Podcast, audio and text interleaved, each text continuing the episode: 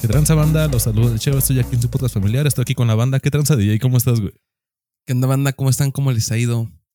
¿Cómo tomaron el programa anterior, que fue el de inseguridades, no? Sí, sí, sí, sí. Nos balconeamos, ¿no? Sí, no- nos abrimos un poco a ustedes. Y hoy les traemos un programa mucho más especial. Sí, esta, esta vez pudimos hacer una colaboración con, este, con- el amigo Israel, que su podcast se llama eh, No Soy Moda, eh, el cual aceptó hacer una colaboración con nosotros con, pues ya saben que nos encanta subirnos al, al mame. De hecho, esta entrevista la teníamos eh, preparada o queríamos hacerla desde casi desde inicios del podcast, pero queríamos hablar con alguien del- de alguien de la comunidad LGBT. En este caso, pues el podcast de, de Isra es este es de homosexuales. eh, platica relatos de personas homosexuales. Isra, este, muchas gracias por la, por la aceptación y bueno, pues adelante. ¿Qué onda chicos? Buenas, buenas, buenas. Gracias por la invitación y bueno, pues espero poder contribuir con ustedes para poder, poder este, sacar este proyecto o este programa.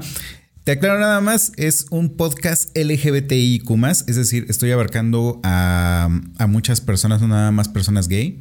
Este, para aclarar un poquito, LGBTIQ eh, quiere decir lesbianas, gays, bisexuales, transexuales, intersexuales, transgénero, travesti eh, y queer.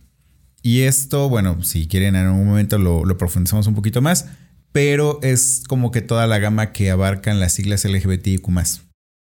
Ok, bueno, pues de entrada ahí está la primera cagada. Tache por tonto. Por no investigar. Sí, por pinche burro. Sí, sí, Vaya, carajo, ¿qué te digo, no? Pues fin de escuela pública. Pero este, bueno, quisiera que te que presentaras un poco eh, quién es Israel González, qué hace Israel González, eh, para que la gente te conozca. Ok, Israel González es una persona de 40 años, bueno, 41 años ya acabo de cumplir 41. Este, casado, tengo una hija, este, y aparte de ello, pues bueno, me dedico a, hacer podcasts. No soy moda es uno de mis pequeños, tengo otro que se llama Café con amigos. Café con amigos fue como mi primer punta de lanza, fue la forma de experimentar cómo se hace un podcast y ya lo que prof- profesionalicé más bien es a No Soy Moda. Y No Soy Moda es lo que ya prácticamente lleva tres años funcionando y este y pues bueno, estamos ahí.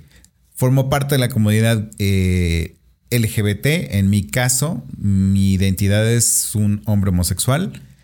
Eh, siempre lo he sido, para quien se lo pregunte. Nunca lo aprendí. Antes no existía la película de Buzz Lightyear, entonces no lo aprendí por una película. Este. Y bueno, lejos de eso existía todavía cuentos bonitos de Disney. Y en esos cuentos bonitos de Disney la homosexualidad no se tocaba. Entonces, para quien tiene dudas en este momento, esto no se aprende, esto no lo adquieres viendo personajes. Porque si, si así hubiera sido, con todas las novelas que Televisa produjo, sería yo completamente heterosexual. Y pues no, no, no salió como, como se esperaba. Bien macho, ¿no? Porque esas novelas sí son de bien macho. De, Sí, sí, sí. de alfa alfa. Exacto. Y, y- y alfa rico. O sea, Sí, el claro. fabrón. A- a- a- alfa aspiracional, ¿no? O sea, chican. si de todas maneras eres pobre, pero, o sea, naces guapo en un barrio pobre, obviamente vas a llegar a ser el dueño de la empresa, el dueño del rancho, y pues dices, güey, ¿cuándo? ¿No? O sea, no y sin mames. estudios. Sí, claro. O sea, nada más domando caballos en la sierra. Dices, güey, ¿cuándo chingados pasa eso? No mames. O haciendo pan, ¿no? ¿Ves que habían de panaderos? Sí, o sea, sí es algo completamente irreal y, y muy, este, muy estúpido de, de- de imaginar, ¿no? Pero fíjate que referente a eso, eh, me surge una duda. Eh, tú acabas de mencionar con respecto a que no se nace gay, pero yo, al menos en mi No, adolescencia. no se hace, no se hace. Ah, bueno, no, no se hace gay. Pero en mi adolescencia me tocó conocer gente que ahorita, yo tengo 30, años, bueno, 28 años, eh, ya son abiertamente bisexuales. O iniciaron con una como costumbre tanto religiosa católica de heterosexual y no puedes tú pensar en otra cosa. Y hoy abiertamente son bisexuales o cambiaron su preferencia sexual. Eh, esto mm, no sé si nos puedes platicar un poco más respecto a, a- a este tema. ¿Tú qué opinas? Es que sabes que nunca cambiaron. Siempre fueron. Siempre lo fueron. Pero ahí te va. Eh, durante los años 70s, 80s, eh, cuando la- las, las personas se empezaban a identificar como personas homosexuales, no tenían la libertad de ir a un antro. No tenían la libertad ni siquiera de ser ellos mismos.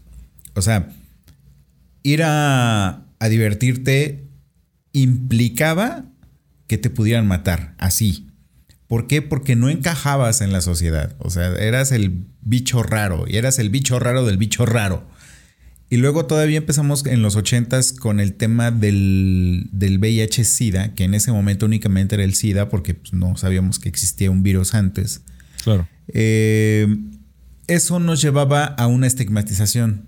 A este es puto. No sé si recuerdan en algún momento eh, el diario Alarma, un diario amarillista de Claro. color Hasta la amarillo. fecha sigue activo todavía.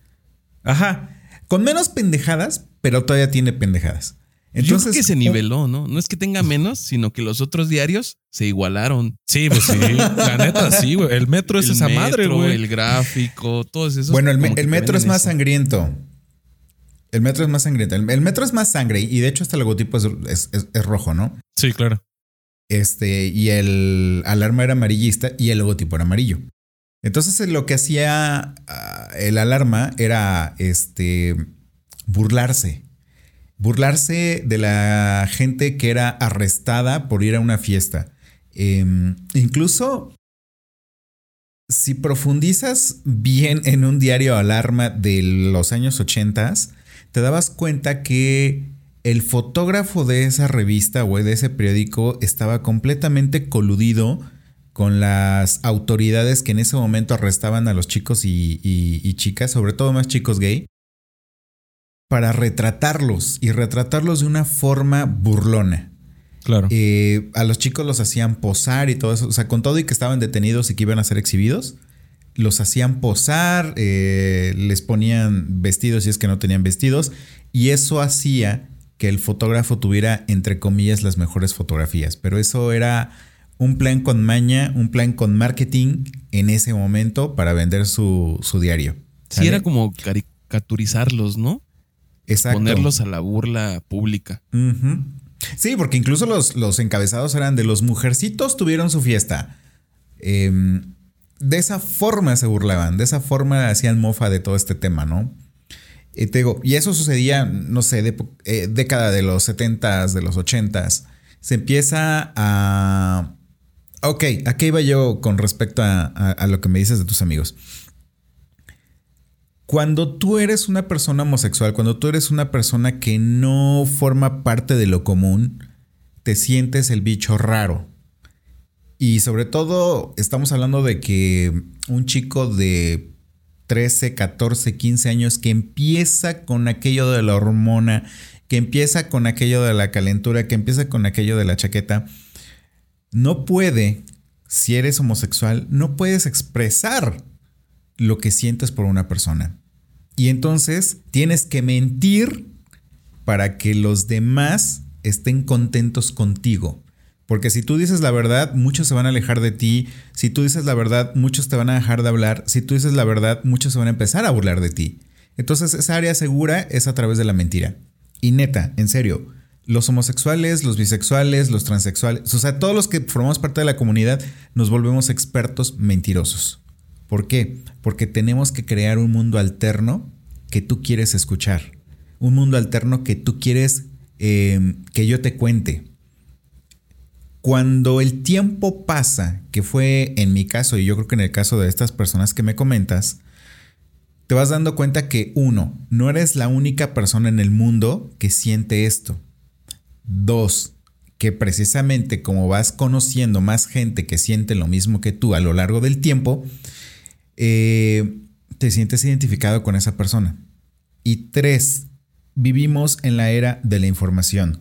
Vivimos en una etapa de transformación. Gente que vivimos, venimos de los 80s, de los 90s, vivimos una etapa en la cual el Internet nos está haciendo visibles. Llega un momento en tu vida en el que decides ser tú. Y cuando decides ser tú, entonces sí, salgo del closet. Y cuando salgo del closet, estoy dispuesto a enfrentar con capa y espada lo que yo voy a decirte. Estoy dispuesto a enfrentar a esas personas a las que les tuve que mentir porque yo ya me acepté. Si tú me aceptas, qué padre, qué chido, qué chingón. Pero si no me aceptas, me vale madres. ¿Por qué? Porque el más importante en este tema soy yo. Ok, sí, entiendo esta parte que, que es difícil a una edad, como dices tú, cuando es el, este despertar sexual, mostrarte tal como eres, siendo que a esta comunidad siempre se le ha tratado como de extraños, como, como de los raros. Y, eh, y, precisamente es esta edad en la que buscamos, creo que un, un sentido de pertenencia, donde hacemos ciertas cosas que inclusive van en contra de lo que creemos o en contra de lo que nos han enseñado, con tal de pertenecer y siempre queremos pertenecer a los grupos pues más populares. Exacto. al menos pues aquí en México sabemos que, que el, el más rudo, el más fuerte, el más hombre, el más macho, es como siempre el líder. Y uno no se quiere quedar atrás. Entonces me imagino que, como tú lo comentas, la mayoría de estas personas que, que después se, se muestran como personas homosexuales. Antes, cuando no lo hacían, era por este miedo al, al rechazo de los demás.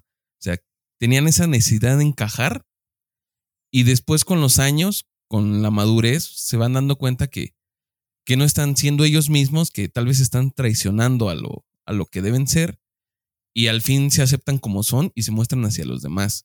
Y creo que esta apertura que antes tomaba mucho tiempo, ahora como que es más fácil o no sé tú qué, qué opinión tienes sobre esto. ¿Crees que ahora es más fácil mostrarte gay a una temprana edad o sigue igual? Primero, antes, antes de contestar esto, yo te voy a hacer una pregunta. Más bien, les voy a hacer una pregunta a los dos. Claro. Asumiendo que ambos son heterosexuales. sí, sí. Yo ya estoy dudando, ¿eh? Con estas palabras de este sabio hombre, digo, ah, chinga. A ver, no, pues ¿lo hice por convicción o lo hice por apariencia? de que eres hombre, eres hombre. ah, no, claro. De que de, tu orientación sexual es otra cosa. Sí. Pero de que eres hombre, eres hombre. Em, ¿Ustedes a qué edad tuvieron a su primer novia? Antes de contestarte, yo te, ahorita te contesto. A eso quería llegar y es algo bien no sé, yo cuando escuché el relato de una persona homosexual con respecto a ese tema, yo sí me, me espanté, o sea, porque es la situación que la persona vivió. Pero bueno, ahorita profundizo eso. Eh, mi primera novia me parece que fue como a los 10 años. Ya, obviamente, pues era un noviazgo de primaria, ¿no? Pero ahora sí una novia ya más formal que me conocieron sus papás y todo, fue hasta los 14. Ok. ¿Tú, Didi? Yo, mi primer noviecita la tuve a los 15.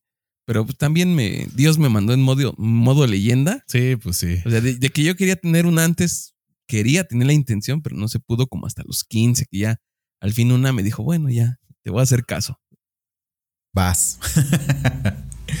ok, yo les voy a contar mi experiencia. Claro. Em, yo tuve que tener novia, igual a los 15 pero yo no era feliz con lo que yo tenía. Sin embargo, era la forma más fácil de acercarme a un chico que en ese momento me gustaba mucho. y lo entendí yo después. Pero yo no podía tener pareja, yo no podía vivir esta experiencia de las maripositas en el estómago, de estos pinches nervios de poderle hablar a alguien y que, que te bateara o que te aceptara. Yo no podía expresar todo eso. Entonces, hubo una parte de mi vida, hubo una parte de mi historia que no se vivió como la, como la que ustedes, por ejemplo, vivieron. Precisamente a eso iba con la plática de esta persona. Eh, él comenta que él nunca, o sea, él era tan tímido con, o sea, con los hombres por su orientación sexual.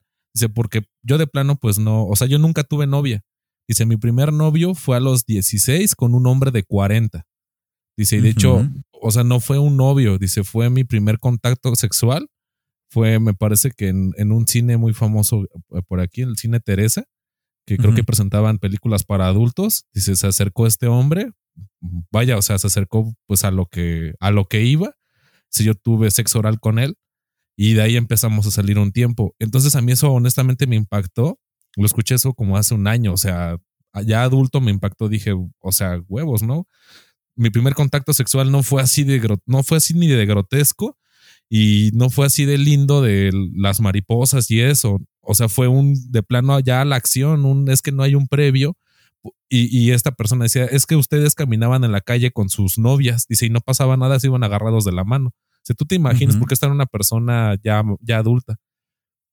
Dice, ¿tú te imaginas a mí en los años 80 yo andar caminando saliendo de la secundaria con mi novio? Dice, ¿qué nos hubieran hecho? Dice, yo ni me imagino. Dice, yo lo pienso y hasta me dan escalofríos.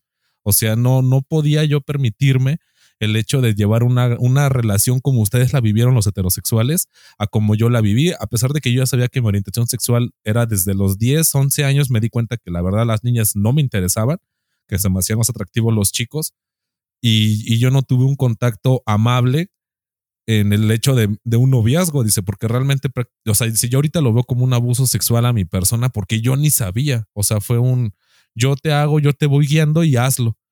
Y como fue la primera persona que me dio la apertura de que yo expresara mi cariño de alguna forma que hasta ese momento había sido limitada, pues accedí dice, y creo que me parece que duraron cuatro o cinco meses saliendo.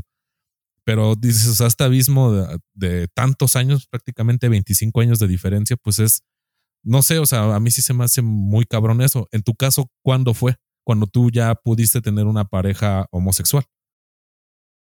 Hasta los 25 años. Yo mi primera experiencia sexual, yo la tuve a los 18 años.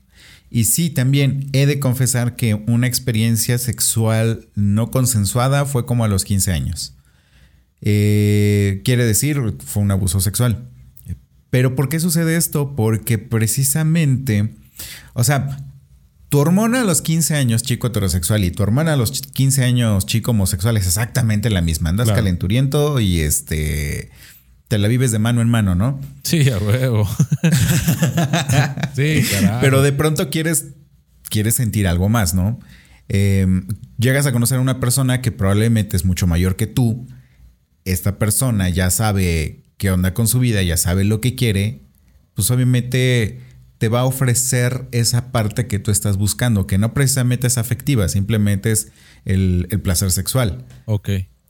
Digámoslo así, como homosexuales tenemos el tema del sexo un poco más fácil que los heterosexuales. Sin embargo, la parte sentimental y la parte romántica la tuvimos demasiado limitada. ¿Por qué? Porque no nos, como te dijo tu amigo, no nos podíamos ir de la mano este, por la calle porque casi seguro nos hacían algo. Claro.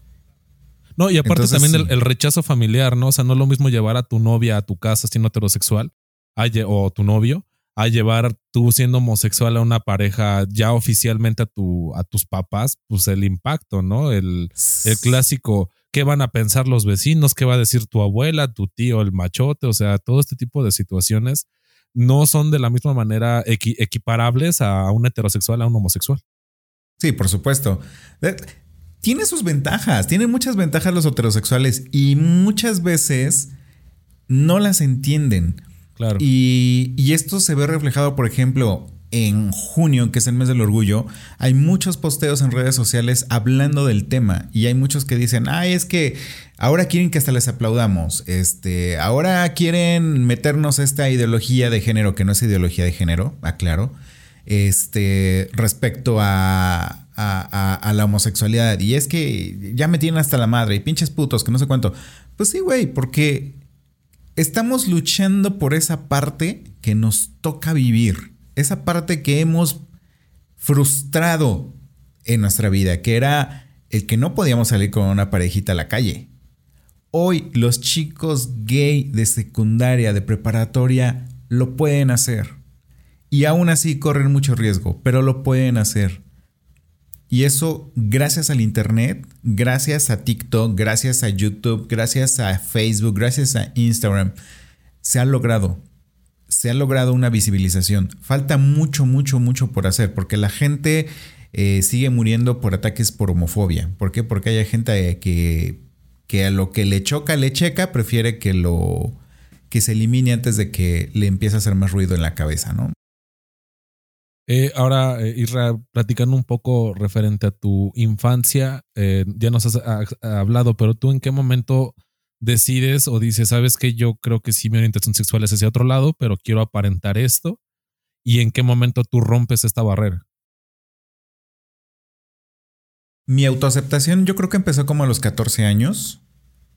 Sin embargo, esa autoaceptación fue muy restringida. Es decir, yo me sentía el único homosexual del mundo.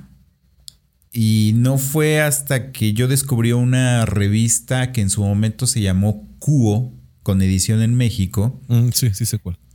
Que de pronto sacaba reportajes de homosexualidad. Desde el punto de vista científico, desde el punto de vista creíble. Y, y, yo empezaba a comprar mis revistas a escondidas, a escondidas de mi papá, a escondidas de mi mamá porque era la única forma de documentarme, de, darme cuenta que, esto que yo sentía existía, yo ya le había puesto la etiqueta de homosexual, pero quería saber más de la homosexualidad desde, desde algo honesto.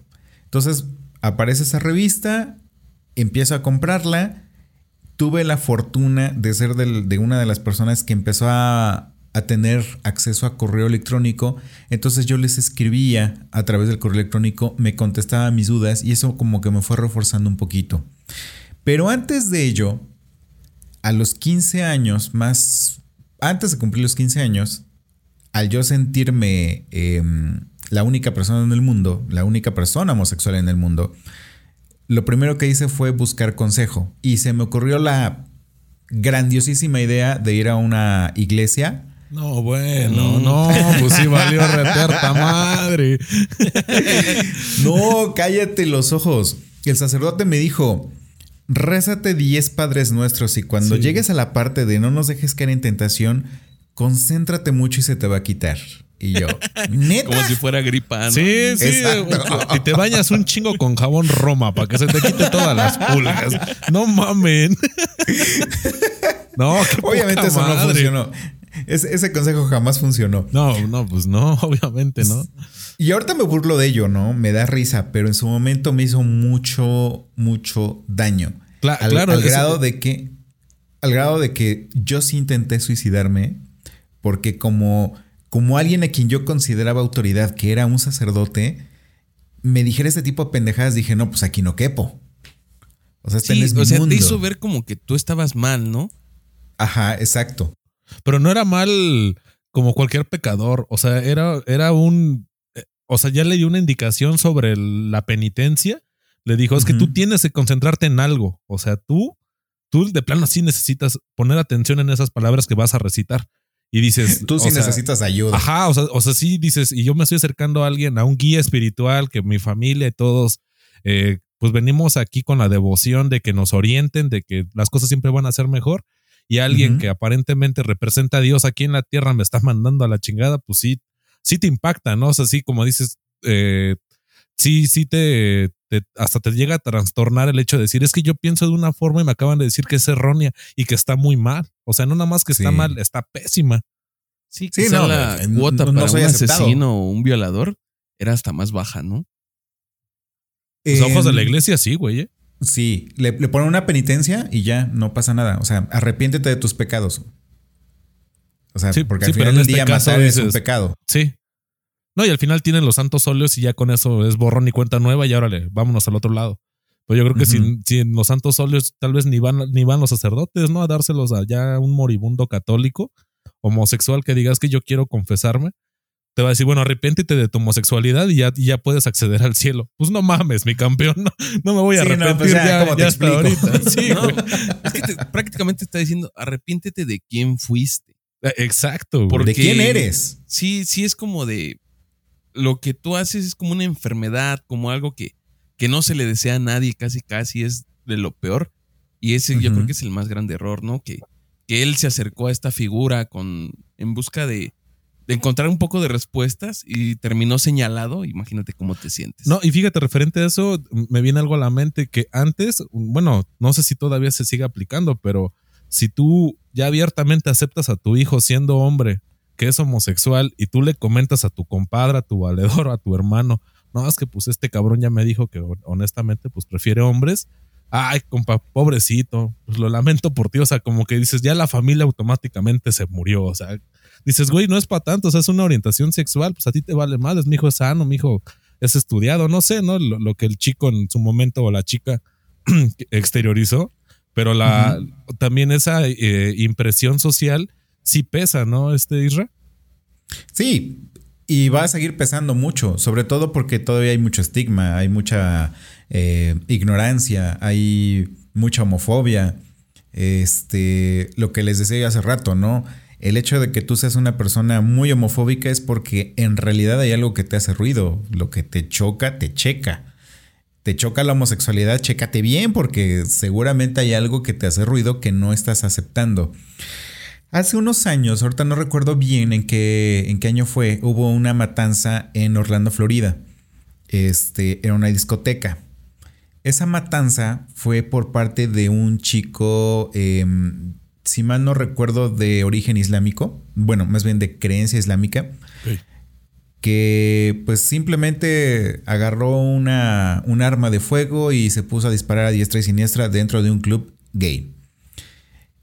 Tiempo después, este, investigando, se dan cuenta que este chico en realidad era homosexual y había tenido relaciones homosexuales, pero pesaba más su creencia y antes que otra cosa, él tendría que acabar con lo que tanto le estaba haciendo daño.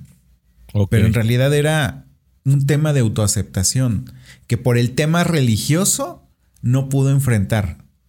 Y lo enfrentó hasta la muerte, ¿no? Porque, pues al final, dentro de ese tiroteo, la policía lo abate a él. Entonces, pues ahí se terminó esa historia que ni siquiera se empezaba a contar. Pero es eso, o sea, es al grado al que se llega con el tema de las religiones y el tema de la sexualidad humana. O sea, hay extremistas, eh, uno es el islámico, hay extremistas en México, por ejemplo, que es el cristiano. Eh, el panista. El panista. Esos malditos conservadores que neoliberales. Se rumora mucho, se rumora mucho que los panistas este, también forman parte de la cofradía de la, del, ¿cómo era? Del guante rosa, algo así. Ah, ok. Bueno, también me gustaría tocar el tema de los 42. No sé si se pasó un poco. Me imagino que sí, aquí en México. Pero este volviendo un poco al tema, en cuanto te dice estas palabras el sacerdote y tú llegas a tener estas tendencias, eh, pues ya incluso de terminar con esta agonía que tú también no, entendías, ¿qué fue lo que te, te volvió al camino de decir, es que yo no estoy mal? El amor propio. Mira, em, cuando piensas en suicidarte, te replanteas muchas cosas antes de suicidarte entre que si tú estás bien, si lo que sientes es válido para ti, si en algún momento tú sabes que tu familia te va a aceptar o tú vas a lastimar a tu familia y empiezas a contemplar un montón de posibilidades de lo que pudiera suceder si es que me quedo, si es que acepto esto. Que en mi caso así fue. haciéndome esas pequeñas lesiones en la, en, la mano, sí me quedé pensando en eso, ¿no? Este. O sea, ¿qué es lo que quiero? Realmente, ¿qué es lo que quiero? Esto, esto me está doliendo ahorita, pero va a doler más en el futuro. ¿Por qué? Porque pues voy a ver a mi mamá llorando, le voy a destrozar la vida. Em, y yo no voy a saber qué pude haber hecho. Entonces, eso fue lo que me, dio la, el, el piso como para decir, a ver, Vamos a levantarnos y vamos a partir madres. Si me parten la madre, por lo menos estoy luchando por lo que quiero. Morir peleando, ¿no? Básicamente. Y, y me, ha, resultado. estoy acá. Sí. Claro. Pero lo que yo te quería preguntar ahorita es, cuando esta etapa de tu vida se dio, ¿tu familia ya sabía que tú eras homosexual o no te habías abierto a ellos? ¿No sentías No, no me abrí. No me abrí. De hecho, esta batalla la libré solito. Eh, el cabrón y en esa etapa. Sí. No, es algo bien heroico, eh. La neta, es una etapa de pura rebeldía de que tú no te hayas en de esas frases de es que ni yo me aguanto. Y todavía Exacto. combatir con un problema existencial tan grande como el hecho de decir estoy mal, o sea, tan mal estoy. No, la neta, mi, mi respeto es o sea, es una etapa súper cabrona. Y lidiar con ella sola, no, o sea, qué huevotes, güey. O sea, sí está, está muy cabrón. Y, y muchos lo hicimos, muchos lidiamos con ello. Y, y estoy seguro que hasta la fecha hay mucha gente que, que sigue lidiando con ello. Y de hecho, dicho sea de paso, por eso creé el programa de No Soy Moda. Porque, digo, ustedes ya me comentaron que escucharon un programa, sí, pero muchos van sobre esa línea, sobre la línea de cuéntame tu vida. Eh, a pesar de que hoy eres feliz, a pesar de que hoy eh, probablemente vives en pareja, pero cuando eras pequeño, cuando empezabas a descubrir tu identidad, cuando empezabas con tu tema de autoaceptación, cuando empezaste con tu salida del closet, cuando tus papás te aceptaron o te rechazaron, etcétera, etcétera, etcétera, es algo que va a vivir alguien que viene atrás. Generaciones pequeñas todavía. Es, es algo que le toca vivir a alguien apenas. El hecho de que alguien ya te cuente su historia y que al final de la historia te diga todo va a estar bien, es algo que te puede dar esa tranquilidad de decir, ok, tengo opciones, tengo alternativas. Eh, y uno, por ejemplo, uno de los consejos que damos mucho es, eh, tú persona homosexual de 15, 17 años, eh, pues probablemente ahorita sigas eh, teniendo la necesidad de vivir con tus papás sigue viviendo con tus papás, pero empieza a construir un futuro alterno por si en algún momento tus papás te rechazan. Y tu futuro alterno es, eh, de pronto empiezo a juntar dinero, me voy a rentar este, un sitio donde vivir, empiezo a formar una familia elegida. Una familia elegida son mis amigos. Este, alguien con quien, con quien fortalecerme, con quien refugiarme y que sepa yo que voy a estar bien. ¿Sale? Y que estas ideas del suicidio pues aminoren. ¿Por qué? Porque pues, al final del día vas a estar bien. Pero va a pasar un poco de tiempo para que tú estés bien. Ok. Yo te quiero preguntar esta parte en cómo fue que te preparaste para hablar de tu sexualidad con tus papás y cómo lo tomaron ellos. Pero esto yo creo que lo hacemos después de darnos una pausa la pausa de, de siempre. ¿Cómo sí, ves, pues? Pues sí, pues hay que ir a, a hacer pipí, a, a, renovar la chela, a, este, a, mojar bigote, lo que tengan que hacer. Y este, ahorita Isra que, que nos comente eh, este tema que dice DJ. Y a mí me interesaría saber quién fue la primera persona con la que tú de tu familia te abriste. Y, y una cosa es que te abras y otra cosa es que te acepte y que no, no puso una cara o no tuvo una negación. ¿Quiénes fueron esas dos personas? Este, al inicio me gustaría retomar con eso. Ok, venga.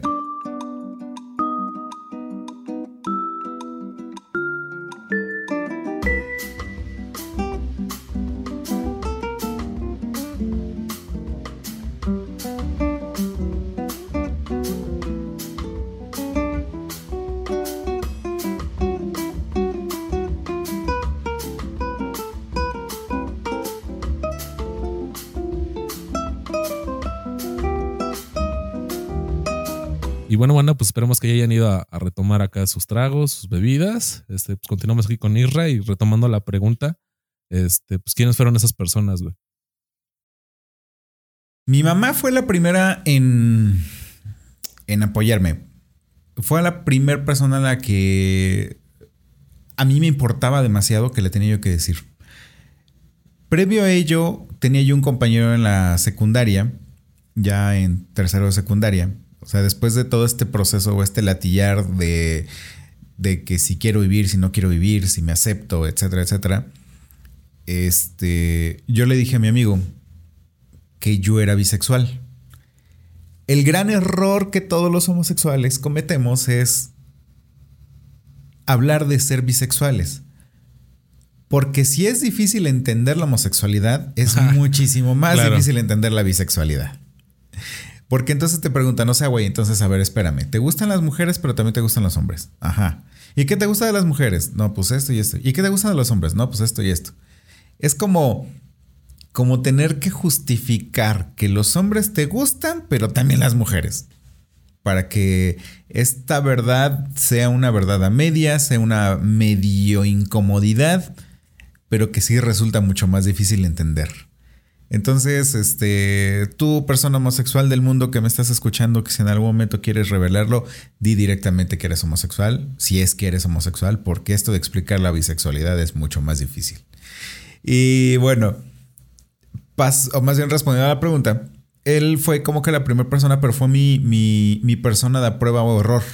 Y esta persona pues podría sí dolerme el hecho de que me dijera, pues dale gracias por compartirlo, pero no pretendo ser tu amigo y entonces ahí muere y entonces yo me deprimiría y seguiría este, siendo una persona depresiva, ¿no? En el caso de él, reaccionó diferente, me dijo, ah, pues órale, no hay pedo, este, solamente me vas contando y me vas explicando porque la verdad es que no entiendo. Por eso les digo, es difícil explicar la bisexualidad. Y ya como él fue un caso sencillo, yo supuse que mi mamá también lo iba a hacer. Claro. Para esto, como les dije, eh, me fui preparando con las revistas Cuo. Tuve tres años para hacerlo, de los 15 años a los 18 años.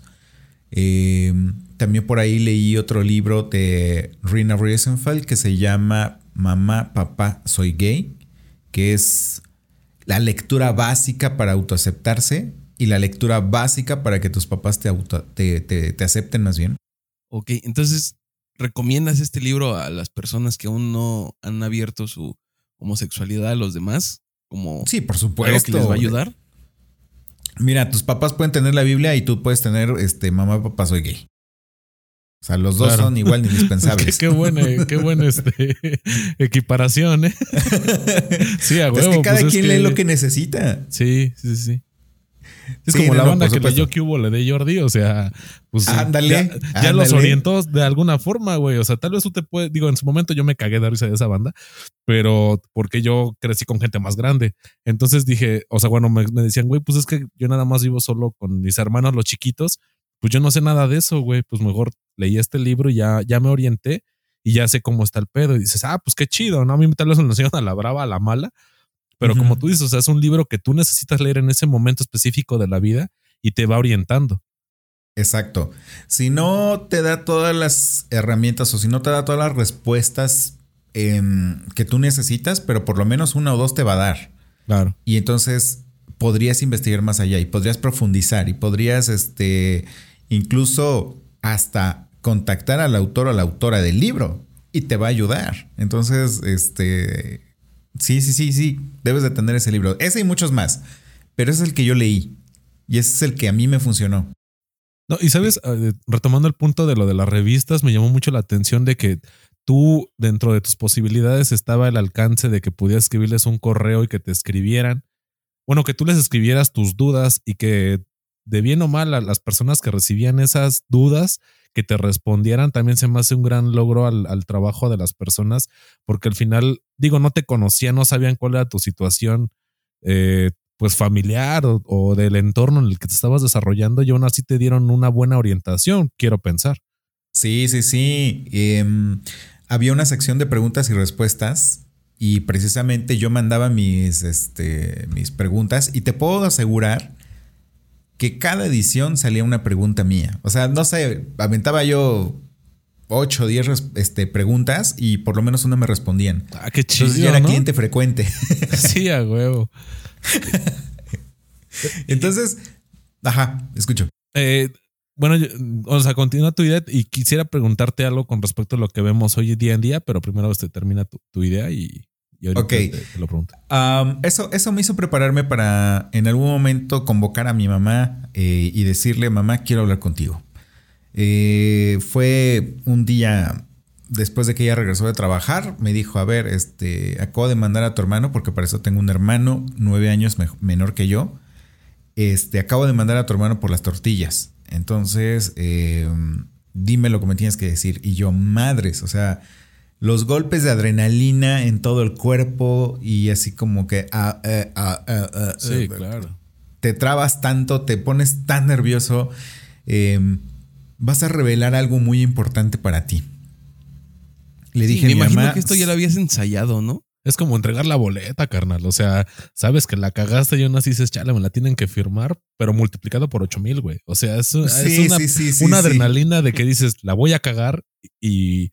O sea, porque digo, eh, al menos yo, obviamente yo, yo, no he hecho este gran paso que tú hiciste, pero sí es un, me van a cagar, me van a putear, no sé cuál es la respuesta de esa persona que es la máxima autoridad que yo conozco y pues ni pedo, ¿no? Ya estoy aquí parado, ya, le formulé la idea de que voy a hablar con ella y pues amarrarte los huevos y hacerlo.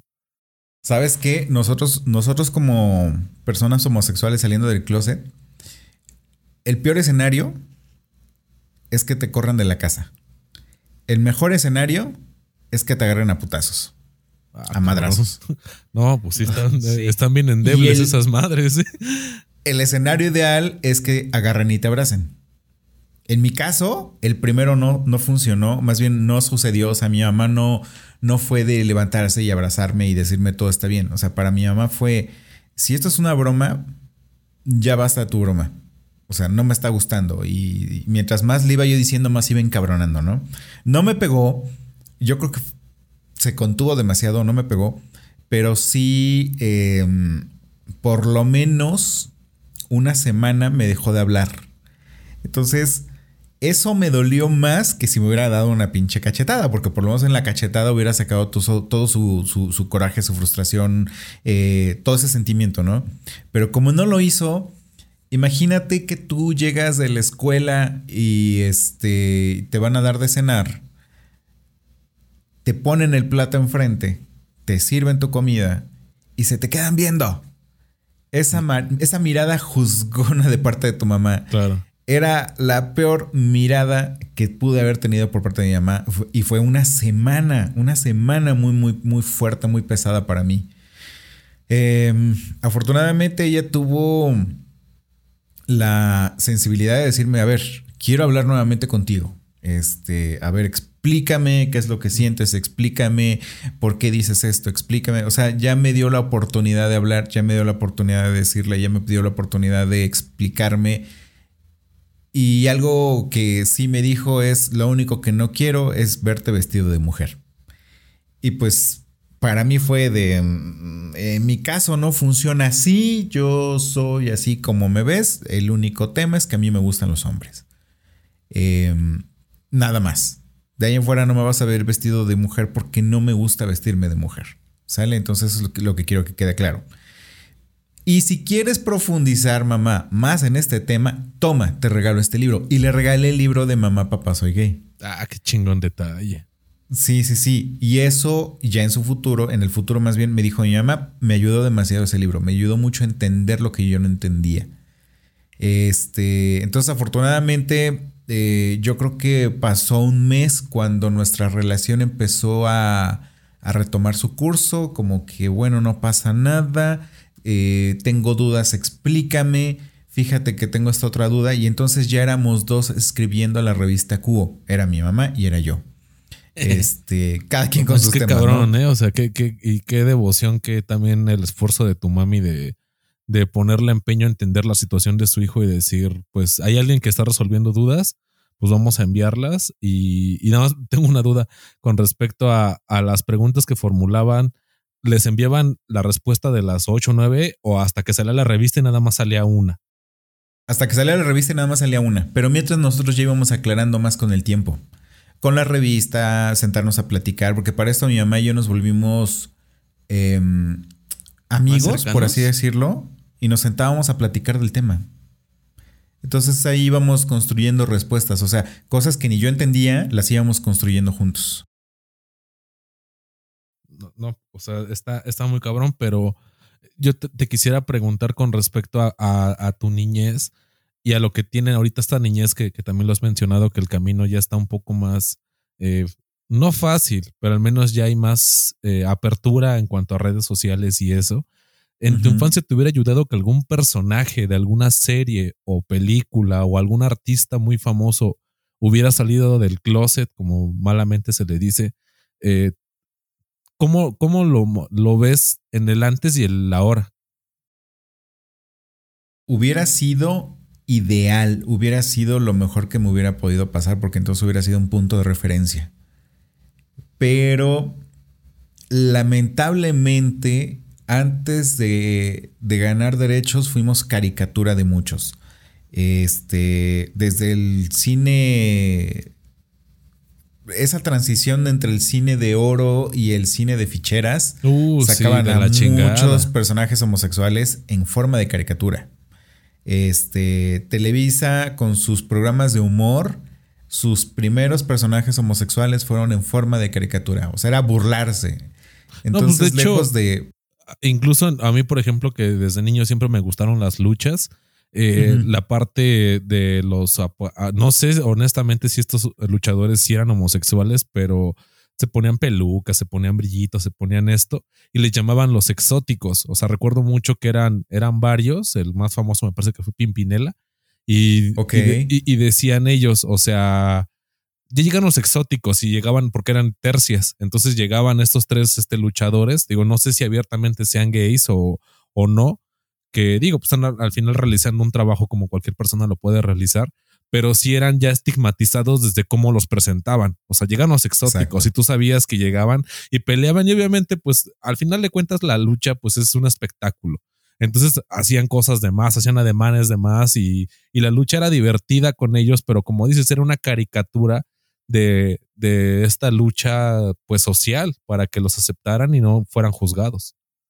Exactamente. Sí, digo, al final del día son un personaje, ¿no? Así como este el mesero Carmelo que, que creó Televisa. Sí. Este. O, o este. ¿Cómo se llama este?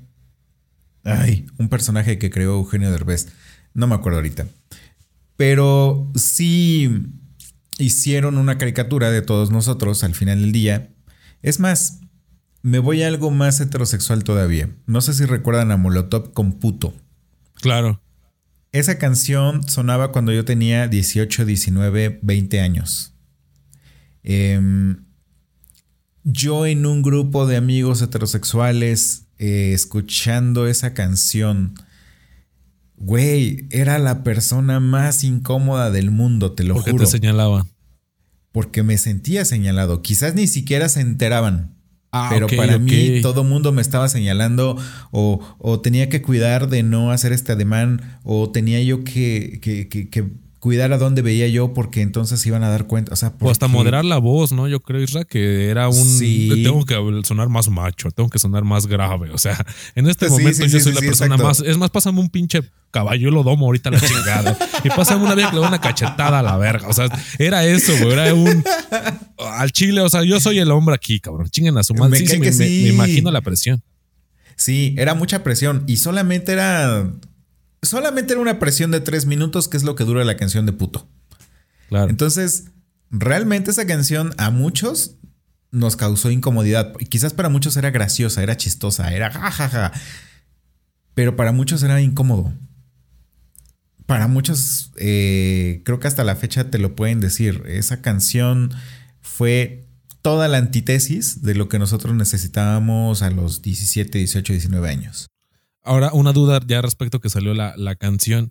¿Tú qué opinas de las personas que malamente nos expresamos con la expresión de puto, de maricón, de joto? ¿Te sientes agredido? ¿Qué opinas de esas personas? Eh, ¿Cómo lo, las personas, obviamente por tu podcast y el mismo contacto de la comunidad, qué opinan al respecto? ¿O qué has escuchado? Mira, te lo voy a decir así. La palabra puto es una de las últimas palabras que mucha gente ha escuchado antes de morir. ¿Por qué? Porque al momento de sufrir un ataque por homofobia, la persona o las personas que están atacando a esa persona le están diciendo pinche puto, maricón de mierda, este, te vas a ir al infierno, tú no mereces vivir. Y la palabra puto es algo que te van a estar mencionando y mencionando y mencionando y mencionando y mencionando. ¿Tú crees que va a ser una palabra cómoda para el resto de la gente que pudiera ser que sea la última palabra que escuche en su vida? No, no, pues, evidentemente no. Es por eso que la palabra puto es una palabra incómoda. Y es por eso que una palabra puto a muchos heterosexuales se les hace chistosa. Y es por eso que a la FIFA se le sanciona porque la afición diga esa palabra. Porque es una palabra que duele. O sea, no nada más porque me la digas a mí, no nada más porque sea chistosa, sino porque, vuelvo y repito, es la última palabra que mucha gente ha escuchado antes de morir. Y ha escuchado antes de morir en manos de otros. ¿Sale? Mira, yo hace tiempo platicaba con unos amigos precisamente sobre esta palabra y les decía que ahorita se le da una connotación de cobarde. Es lo que ellos me, como con lo que se justificaban por usarla, ¿no? Que decían, no es que yo, cuando te digo puto, no te digo que, que seas homosexual o no directamente estoy atacando esto, sino que lo hago con una connotación de que eres cobarde, que no eres atrevido. Y han querido como que darle ahora este significado, esta acepción esta palabra, cuando su origen sabemos obviamente que es otro. ellos se justifican con esto de que no, o sea, yo, yo te digo puto porque eres cobarde o que no te atreves a hacer esto o, X cosa, ¿no? Pero yo les digo que, que entiendo esta parte de, de la FIFA y de las personas de la comunidad que se sienten ofendidos cuando la utilizas, aunque tú te quieras justificar en esta parte de que no, es que yo no lo digo con, con esta connotación sexual, sino yo le digo con esta connotación de, de que eres cobarde. Les digo que pues, prácticamente es lo mismo porque esta palabra, su, digamos, su etimología es una, y ahora tú me quieres venir a decir que, que no le quieres dar ese significado, pero creo que al final pues, es lo mismo, ¿no? O no sé tú qué pienses. Mientras las palabras siguen haciendo daño, creo que las palabras tendrían que cambiar su. cuando las expresas. Y esa es una palabra que sigue haciendo daño. Eh, y sobre todo en un país como México. O sea, México es un país muy homofóbico. Y te puedo decir que por lo menos una vez al día hay una persona de la comunidad LGBT que muere. Y que muere por ataques de homofobia. Más hacia las chicas y los chicos trans. Es, es esa parte de la comunidad bastante sensible. Güey, la esperanza de vida de una persona eh, transexual es la edad que tienen ustedes en este momento. No puede vivir más tiempo. ¿Por qué? Porque hay alguien que decide que no puede vivir más tiempo. A través de ataques.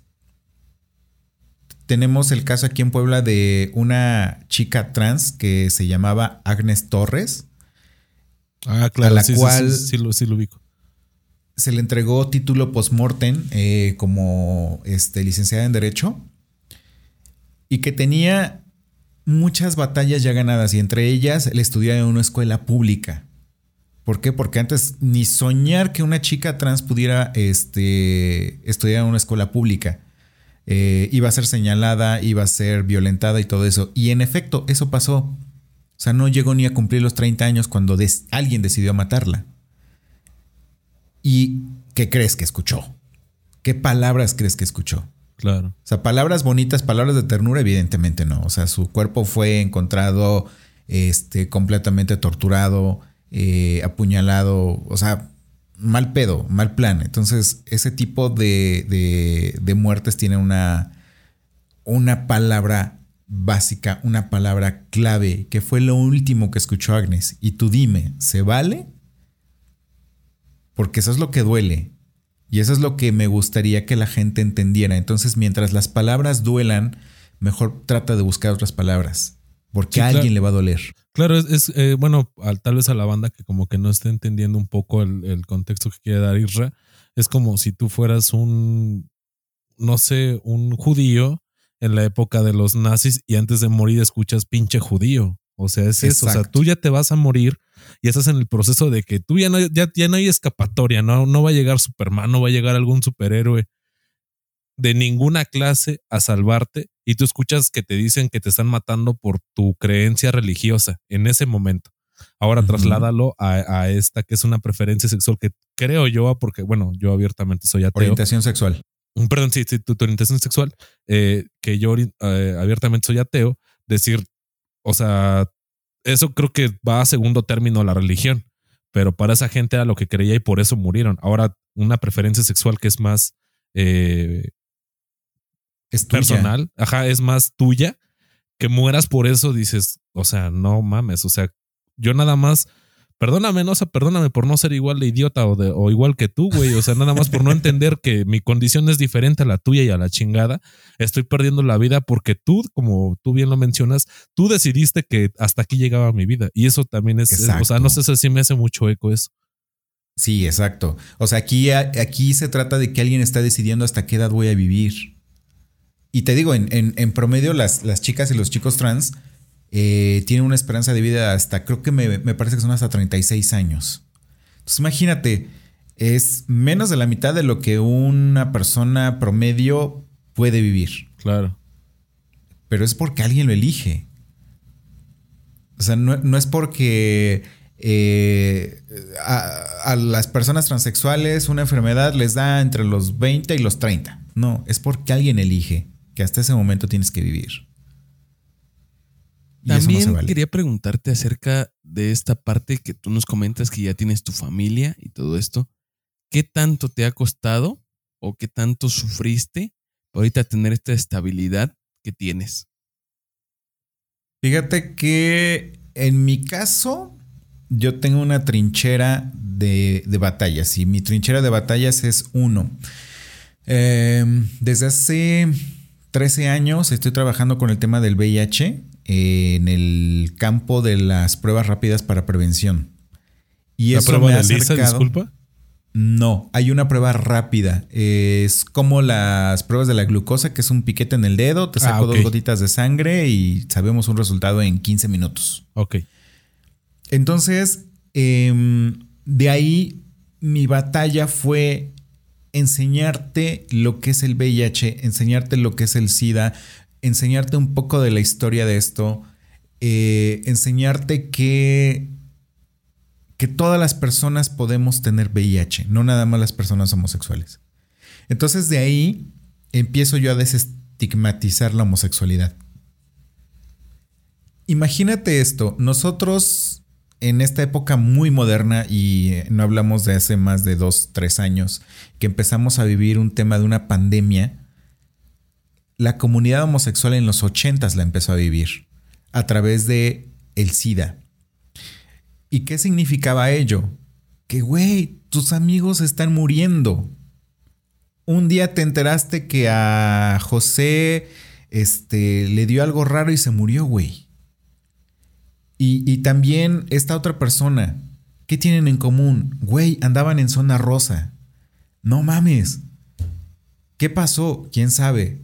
Te subes al metro, no te agarras ni de los tubos porque no tienes ni puta idea de qué está pasando, pero tus amigos están muriendo. Y lo traslado a esta época moderna en la que el COVID nos pegó casi igual. No sabíamos cómo, pero había gente que se estaba muriendo. Entonces, de ahí empecé a sensibilizar a la gente a que pues estábamos viviendo algo que nadie sabía. Y estábamos eh, eh, conociendo que antes de que alguien se muriera había un virus que entraba en tu organismo y que ese virus pudo haber entrado hace dos meses, tres años, diez años. Y que en este momento ya te alcanzó la etapa de SIDA y entonces en este momento te mueres porque no hay nada que te, que te pueda salvar ya. Entonces fue una trinchera que yo tomé y con la cual pude estar batallando durante prácticamente 13 años. Mi autoaceptación junto con este, tener parejas y todo eso pues fue como un poco más libre. En primera porque yo decidí eh, que este tema de la homosexualidad no me iba a hacer daño y yo decidí que este tema de la homosexualidad lo iba a hacer muy mío, que era la parte que a mí me corresponde y la parte que a mí me pertenece. Entonces eso para mí como activista me fue poniendo las cosas de una forma sencilla y más fácil, manejar mi autoaceptación mucho mejor y sobre todo respetar lo que tú pienses. Si tú piensas que los homosexuales son la peor basura del mundo, pues, pues gracias. Esa es tu opinión. Pero tu opinión va a terminar donde va a empezar la mía. Entonces, si yo pienso que yo no soy una basura, no soy una basura. Que lo pienses tú es tu pedo. Pero yo me voy a dar el valor que yo necesito, que yo represento y que yo soy como persona. Entonces, eso pues, obviamente me da toda la fortaleza para aceptarme a mí mismo y poder entablar una relación de pareja. Que bueno, actualmente ya tengo seis años de casado. Este, mi pareja pues también vivió su, propio proceso y los dos somos pues dos hombres libres, dos hombres que se pudieron casar, dos hombres que pudieron formar una familia más en México, ¿no? Sí, sí, sí. Perfecto. Qué, qué buena historia. Y bueno, antes de cerrar, quisiera preguntar, bueno, más bien, quisiera pedirte que le dieras un consejo a los que nos escuchan, los que aún, no sé, tienen dudas respecto, respecto a su sexualidad o que saben bien su, su orientación, su preferencia, pero aún no se han atrevido a, hacerla pública.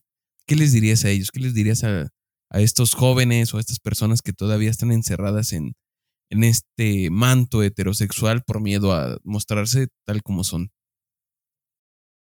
Primero, eh, documentate mucho. Hay muchísima, muchísima información en, Internet. Afortunadamente, vuelvo y repito, estamos viviendo en la era de la información y hay eh, mucha información muy honesta. Y Autogol, no soy modes uno de ellos y no es porque...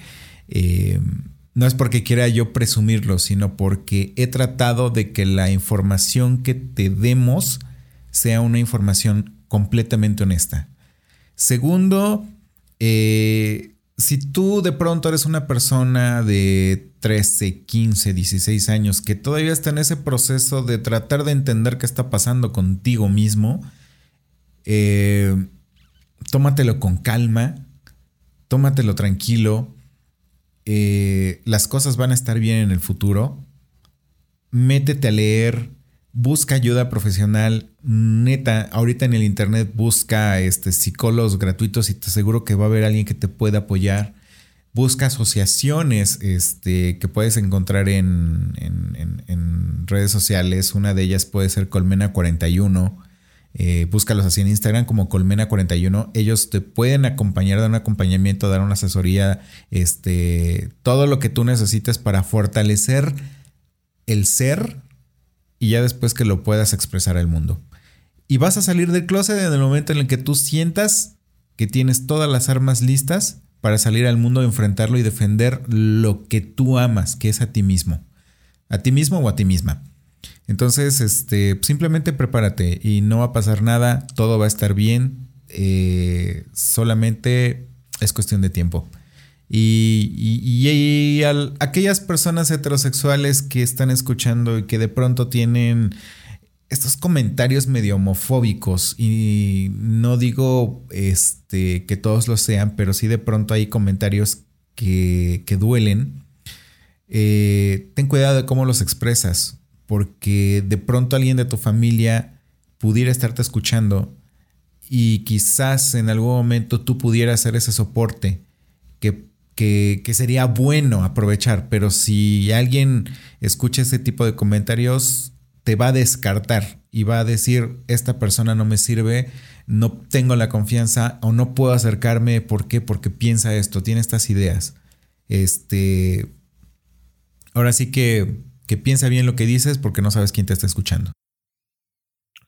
Ok, bueno, de antemano agradecerte el, tiempo, la paciencia, tal vez por un poco de preguntas, tal vez estúpidas, tal vez este, no bien formuladas, pero darte la tarea de, educarnos a nosotros, de educar a, nuestra audiencia, este, invitarte a que no sea la, primera ni la última vez que, colaboremos.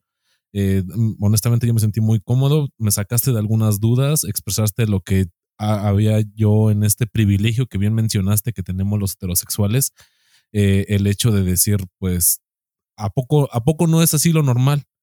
Y tú nos acabas de dar una, una perspectiva completamente diferente eh, a la banda que tal vez tenga esas dudas, que tal vez tenga esa inquietud de su sexualidad, pues ya este, Israel les dio el en dónde acercarse, en dónde este, mm, orientarse respecto a su sexualidad, a, la información que ya hay.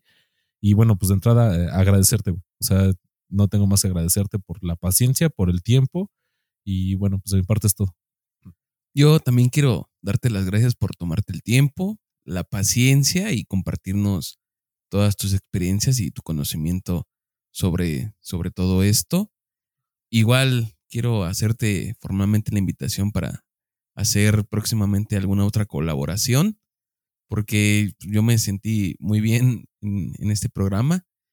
Y quisiera decirle a la gente que nos escucha que, que tiene este, esta parte de miedo de, mostrarse tal cual es, que como lo dijo Isra, no, no están solos, ¿no? Ahora ya hay, hay más herramientas que pueden utilizar para acercarse con más personas que, que igual se sientan solos para que al final vean que, que forman una gran comunidad, que, que son demasiados, que, que, no son únicos, que no precisamente no están solos. Y pues mi, mis mayores respetos para ti, Isra, muchas gracias. Y que sigan también tu, tu podcast. La verdad, sí, por te digo, nada más escuchamos un, un episodio, se llama No Soy Moda. Los que nos escuchan, pues los invito a que lo escuchen. Si tienen más dudas, él en sus programas pues abarca este tema con mayor profundidad y con otras personas que también lo, lo alimentan aún más. Y no sé si tú quieras pues, compartirnos tus redes o invitar a, nuestros escuchas a, que te sigan en algún lado o algo así. Claro que sí. Eh, primero que nada, gracias a ustedes por la invitación. Eh, también yo me la pasé muy bien. Eh, no, no desacrediten sus preguntas porque la verdad son preguntas muy inteligentes. Em, es mejor preguntar a quedarte con la duda. Y, todas las preguntas siempre van a ser inteligentes. Entonces no las, no las desacrediten de esa forma. Este, porque estoy seguro que así como tú tienes la misma pregunta, hay mucha gente que la tiene. Entonces vale mucho la pena responderlas tal cual.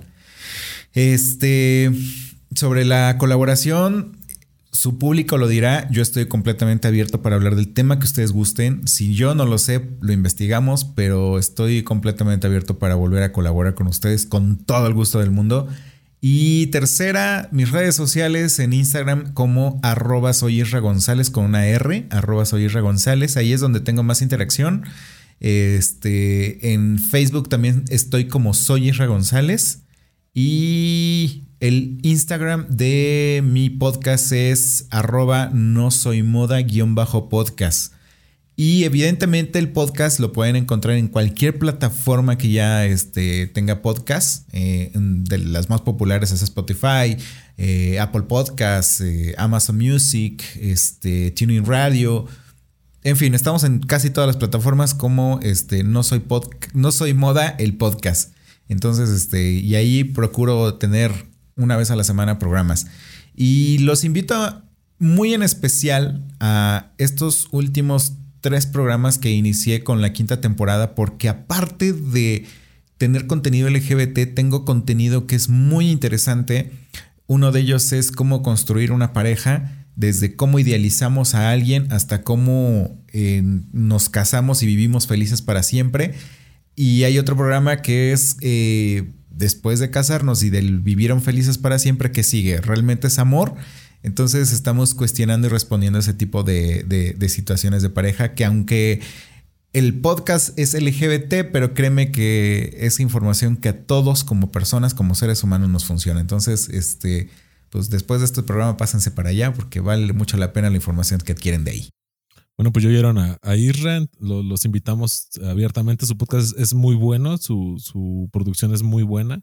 Denle la oportunidad, pues Gracias. Por la variedad, por el, por el contenido, eh, exteriorizar a las personas que tal vez dentro de su familia puedan o tengan sospechas porque abiertamente no se han abierto, pues acérquense a ellas, invítenlas a que escuchen el podcast, como pueden escuchar cualquier podcast de los famosos, ¿no? De la cotorriza y estas. También que escuchen este podcast de, de, educativo, porque honestamente son, que tuvimos la oportunidad de escuchar, son vivencias de una persona que pasó por este proceso y pues esperemos que, que tanto no sea la, la, primera colaboración y este orientar, más que nada orientar a las personas que tienen estas dudas, que tal vez es un proceso difícil y como lo dijo Isra, que ya está la información hecha, él se dio a la tarea de hacerlo, ya lo mencionó, es un podcast de, de bastante tiempo, tres años, entonces banda, pues, pues dense grasa, si pueden compartirlo, pues échenle candela y, y esperemos que no sea la, la última. Claro, pues ya, ya tu, tu auditorio que nos proponga temas. Sería interesante. Pues nos escuchamos próximamente. Cámara banda, ya se la saben. Cuídense mucho, echen desmadre, paz.